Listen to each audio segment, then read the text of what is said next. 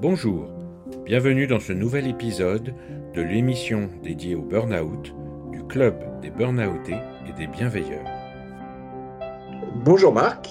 Bonjour Christophe. Alors aujourd'hui, nous avons la chance de discuter avec Marise, qui nous a contacté sur LinkedIn il y a quelques temps et qui nous suit sur le club depuis le mois de mai.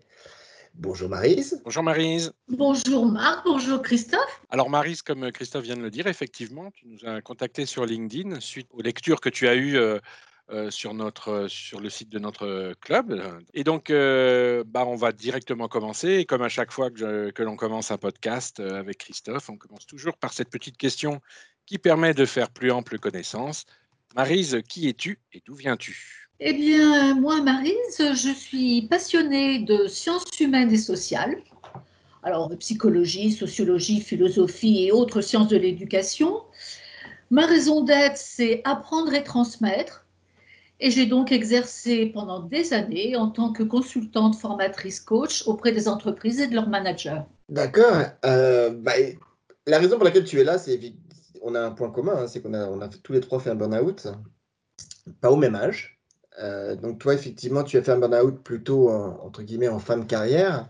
Tout à fait. Euh, hein, ce serait intéressant que tu nous expliques effectivement bah, comment on vit un burn-out à 59 ans? Eh bien, on vit un mal, comme à n'importe quel âge, je suppose. Et à 59 ans, eh bien, c'est à la fois, enfin, du moins, je l'ai vécu comme une euh, mort sociale et professionnelle. D'un point de vue physique, déjà, c'est le repos forcé qui contraste terriblement avec la suractivité permanente qu'on a eue euh, dans les mois ou les années même qui ont précédé.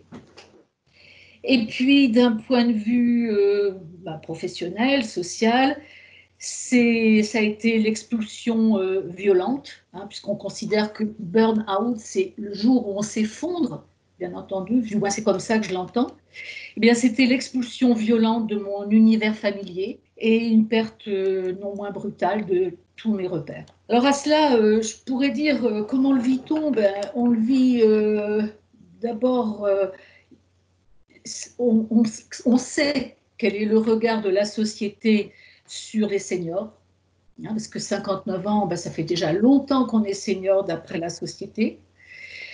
Et en faisant un burn-out, en, étant incapable de travailler, on se dit qu'on ne pourra peut-être jamais réintégrer le monde professionnel. On n'imagine pas du tout euh, s'il sera possible même, on n'imagine pas qu'il y ait une reconversion possible. Donc ça, c'est déjà parce que le regard que l'on porte sur les seniors est celui-là.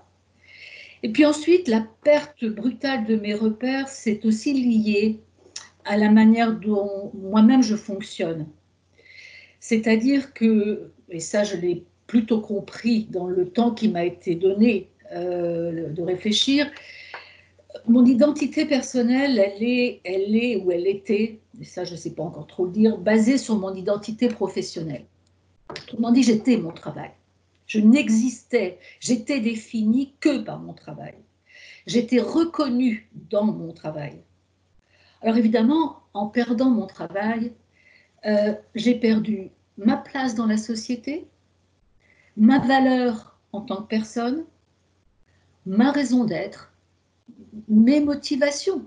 J'avais pas d'autre besoin que celui de cet engagement professionnel dans l'accompagnement des autres euh, en tant que consultante, formatrice et coach. J'en avais pas d'autres. Alors, je perdais tout ce jour-là.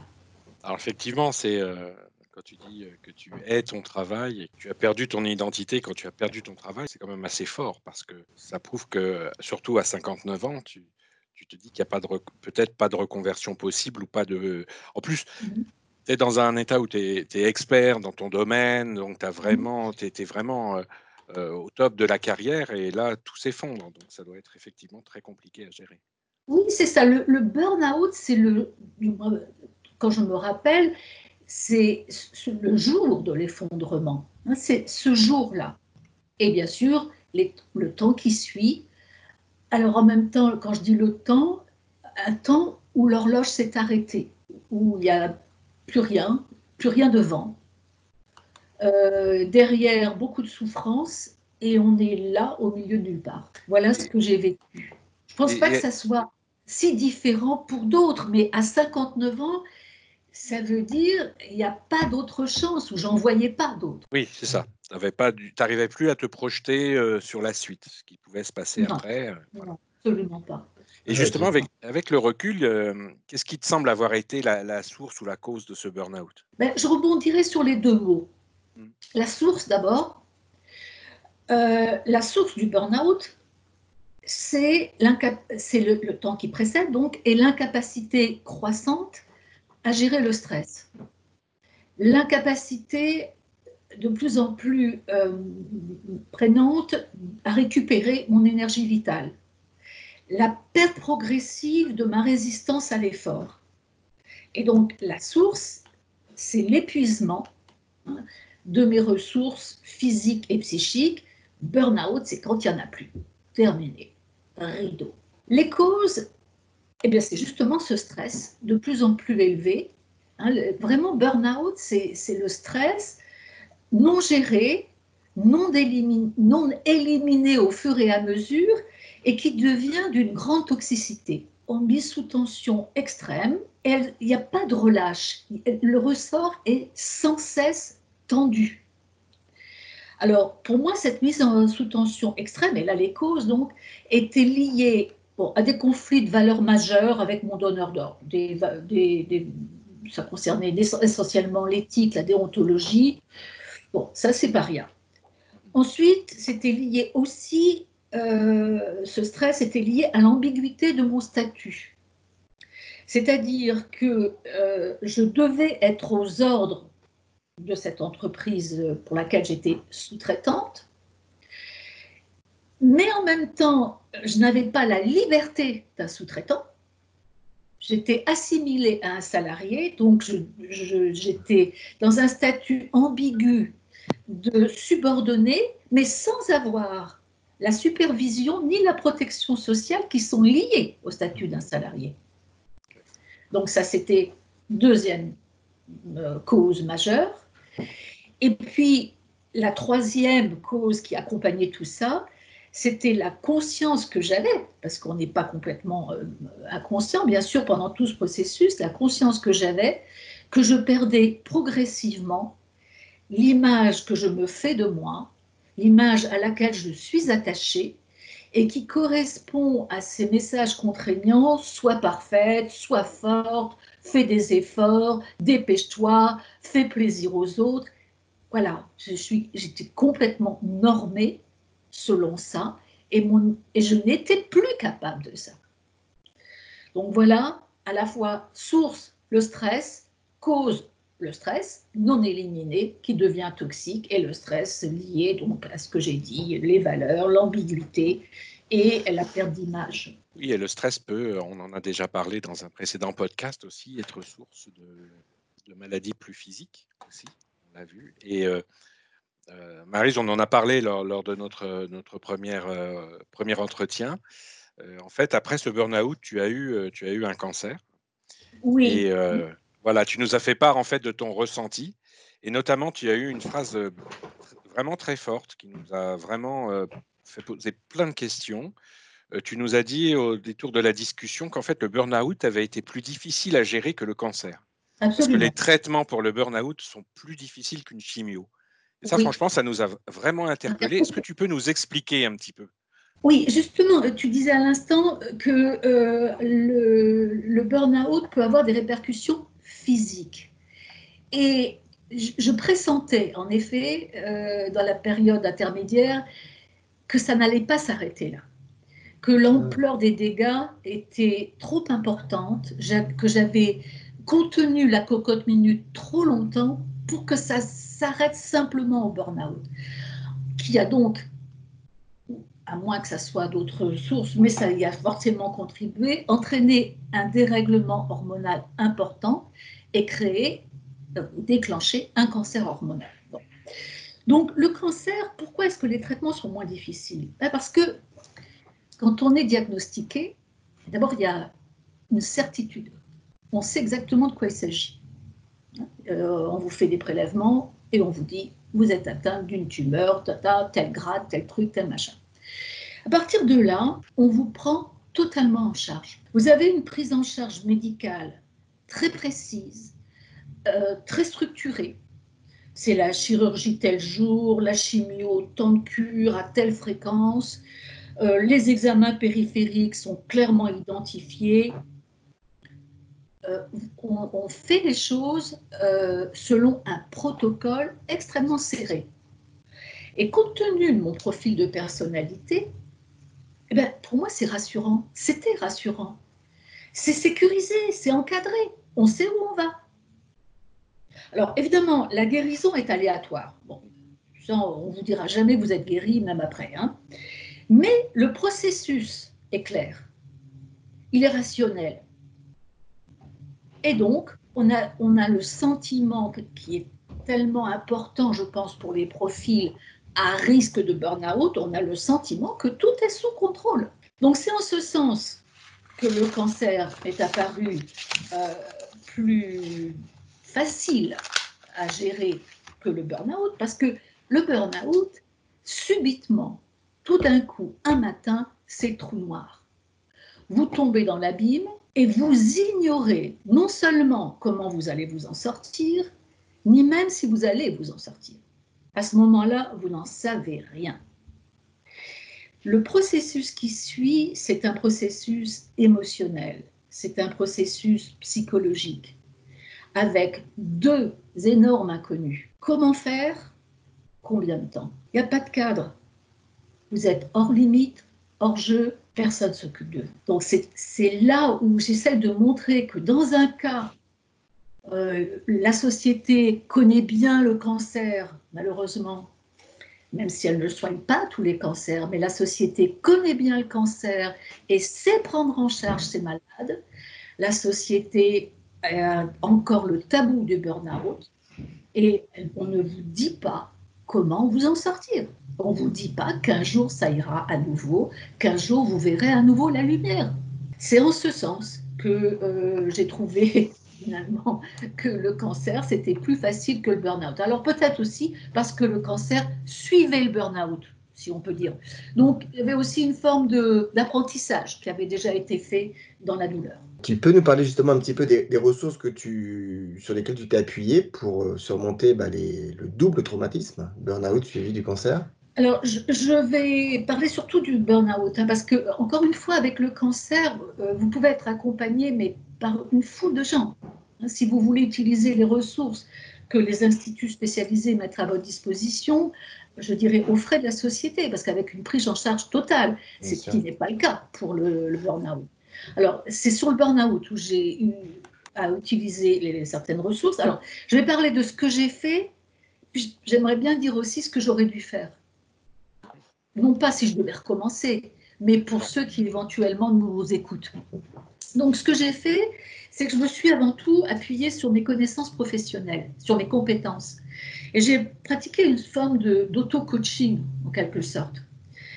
Euh, comme j'avais cette spécialité d'accompagner des personnes en difficulté, notamment face aux risques psychosociaux, face à la perte d'emploi, en reconversion, en état de choc, euh, j'avais un certain nombre de compétences et de connaissances. Alors, je les ai utilisées pour essayer de comprendre ce qui m'arrivait. Déjà, euh, de, me raccrocher aux théories que j'avais déjà mises en pratique auprès de tiers. Ensuite, euh, et en même temps, j'ai beaucoup écrit. D'abord parce qu'écrire euh, correspond, encore une fois, à mon mode de fonctionnement et ça permet d'évacuer mes émotions, même les, émotions négatives, les émotions les plus douloureuses, euh, à la fois euh, dans la colère, les jours où c'est la colère qui est dominante, euh, dans la tristesse, si c'est ce jour-là où vous êtes submergé par la tristesse. Donc, écrire m'a permis de, bien, enfin, de mieux d'évacuer mes émotions trop lourdes, d'accepter ensuite les leçons de cette expérience et j'ai mené, toujours en mélangeant un peu la connaissance pro et, l'écriture, d'identifier quels étaient mes besoins authentiques, qui j'étais. cette fois-ci en dehors du travail. Et ça, c'était extrêmement difficile parce que qui es-tu euh, Quels sont tes besoins en dehors du travail J'étais incapable de répondre. Et puis, ben, petit à petit, euh, j'ai retrouvé euh, confiance, j'ai retrouvé de l'espoir. j'ai accepté aussi que le, mûrissement qu'il y a dans cette période qui semble être vide et qui en, en fait est habitée euh, ben, d'une métamorphose. Parce qu'après le burn-out, on sera plus comme on était avant. Alors, ce que j'aurais dû faire, par contre, il y a des limites à l'auto-coaching. Hein. et je les perçois euh, aujourd'hui. J'aurais dû me faire accompagner par un thérapeute, par euh, quelqu'un de, de compétent qui m'aurait aidé à traverser le désert. Voilà, ça c'est vraiment ce que je voudrais dire ce que j'aurais dû faire, c'était ça, et non pas simplement me dire, bah, je suis compétente puisque je faisais de l'accompagnement au changement, de l'accompagnement dans les risques psychosociaux, donc je suis compétente. Oui, peut-être pour les autres, certainement pour les autres, mais je n'avais pas la distance émotionnelle pour le faire pour moi. C'est ce que tu aurais apporté euh, un psychologue. Oui, euh, absolument. C'est ce regard extérieur et cette mm-hmm. distance que toi, tu ne pouvais pas mettre sur tes propres émotions. L'aide à la distanciation. C'est ça. Et, et ton médecin traitant, justement, tu ne pas, l'as pas proposé ça? Cet accompagnement thérapeutique euh? Non, il m'a proposé, euh, m'a proposé euh, des médicaments. Il m'a proposé. c'est quelqu'un qui a une approche très rationnelle, très structurée, très directe. Alors, ça me convient hein, la plupart du temps. si ce n'est que là, elle m'a dit reposez-vous. Oui, mais récupérer et se reconstruire après un burn-out, c'est pas juste se reposer. Ce qui fait que j'ai eu une certaine période d'arrêt maladie, comment, entre guillemets, euh, pour se reposer. Et puis après, de chômage, pendant laquelle j'ai tenté de me reconstruire. Donc c'est voilà, c'est tout ça, c'est toute cette articulation qui a été celle-là. Euh, je suis pas sûre que tous les médecins traitants aient, l'approche euh, qui convient à ce cas particulier. Elle a su me dire Ah oui, ben vous êtes la troisième, j'en ai deux autres de cadre. Oh, dites donc, quel fléau Ben oui, oui, quel fléau. Et euh, bah, écoute, maintenant on est euh, juillet 2020. Oui. Euh, tu en es où? Oui, j'en suis où? Ben, J'ai le sentiment que tout, tout, tout le, la toxicité n'est pas complètement éliminée. Si je veux être totalement honnête avec moi-même, elle n'est pas complètement éliminée. Euh, il y a des scories émotionnelles. Il reste des, émotions euh, qui ressurgissent assez facilement, notamment lorsqu'on a euh, discuté ensemble lors de notre premier entretien. Mais bon, j'ai quand même appris beaucoup de choses. Et j'ai appris notamment que mon besoin authentique, celui de voilà, reste apprendre et transmettre. D'où aussi cette confusion avec le métier que j'exerçais. Hein. Je sais désormais que, euh, à moins de, choses que je ne connais pas aujourd'hui, eh bien, ça, ça sera mon besoin jusqu'à la fin de mes jours. Et donc, je cherche aujourd'hui à euh, satisfaire ce besoin, tout simplement. Alors, j'accompagne euh, ponctuellement des cadres seniors en cours de reconversion. J'ai accompagné pas mal de, personnes militaires euh, qui finissent leur carrière très tôt, mhm. vers les 50, 54 ans, et qui envisagent d'avoir euh, encore une activité, évidemment. donc, j'ai accompagné ces seniors, euh, voilà, je le fais encore ponctuellement. Et le désir qui m'anime profondément, c'est celui d'accompagner d'autres personnes. Alors, je ne sais pas comment, euh, par blog, par euh, des écrits, par des conférences, par des ateliers, j'en sais rien, mais accompagner d'autres personnes lors de leur transition de vie majeure, comme le burn-out, mais pas seulement, euh, de les soutenir, de les rassurer et de les convaincre qu'au bout du tunnel, il y a la lumière. Alors, Aujourd'hui, je n'ai pas encore concrétisé tout ça. c'est pas mal d'années pourtant qui se sont écoulées parce que je suis partagée entre mon désir de transmettre et ma préoccupation à prendre soin de moi. Ça, c'est un équilibre effectivement euh, qu'il faut trouver, hein, mais euh, Il faut, effectivement prendre soin de soi, se protéger, mais je pense que transmettre, c'est une très belle chose. C'est quelque chose qui, permet de s'épanouir aussi quand on en a vraiment l'envie. Euh. Oui, en sachant se protéger. Voilà, c'est ça. Exactement. C'est, et, et, je, je, suis faite de telle sorte que je, émotionnellement, euh, j'ai trop fait éponge avec les autres, d'où euh, aujourd'hui le souhait de mettre une distance par l'écriture ou un blog ou des articles ou, ou autres conférences, et non plus d'être dans la proximité du coaching ou de l'accompagnement à côté, parce que ça devient vite fusionnel. Du moins, tel que moi je fonctionne. Hein. Je ne dis pas que c'est bien. Je... Au contraire, c'est pas comme ça qu'on doit faire. Mais je sais très bien que moi, euh, ça me touche émotionnellement, profondément. Très bien, Marise. Bah écoute, euh, que dire? Un grand merci. Merci à vous. Euh, prends énormément soin de toi. Nous, on, viendra aux nouvelles régulièrement, donc ça, tu peux compter sur nous. Hein. c'est aussi pour ça qu'on s'appelle les bienveilleurs, Marc, n'est-ce pas? N'est-ce pas? Tout à fait, oui, oui. Hein. Et puis, euh, une, de, une autre tradition qu'on a quand on termine nos podcasts, bah, c'est de se donner rendez-vous dans le monde physique maintenant, parce que hein, on a envie de te rencontrer euh, pour de vrai, continuer à, jouer notre rôle de bienveilleur et puis euh, écouter tes paroles qui sont très sages. C'est mon, mon sentiment. Merci à vous deux. merci à ceux qui nous écoutent ou nous écouteront et toutes les ondes positives possibles pour vous et pour eux. Merci beaucoup. Merci de m'avoir donné l'occasion de m'exprimer. Merci beaucoup. Merci. au revoir. Bonsoir. Et à bientôt. Au revoir. À, très bientôt. Quant à nous, nous nous retrouverons bientôt pour un nouveau podcast sur la chaîne des Burnoutés, des bienveilleurs. À bientôt.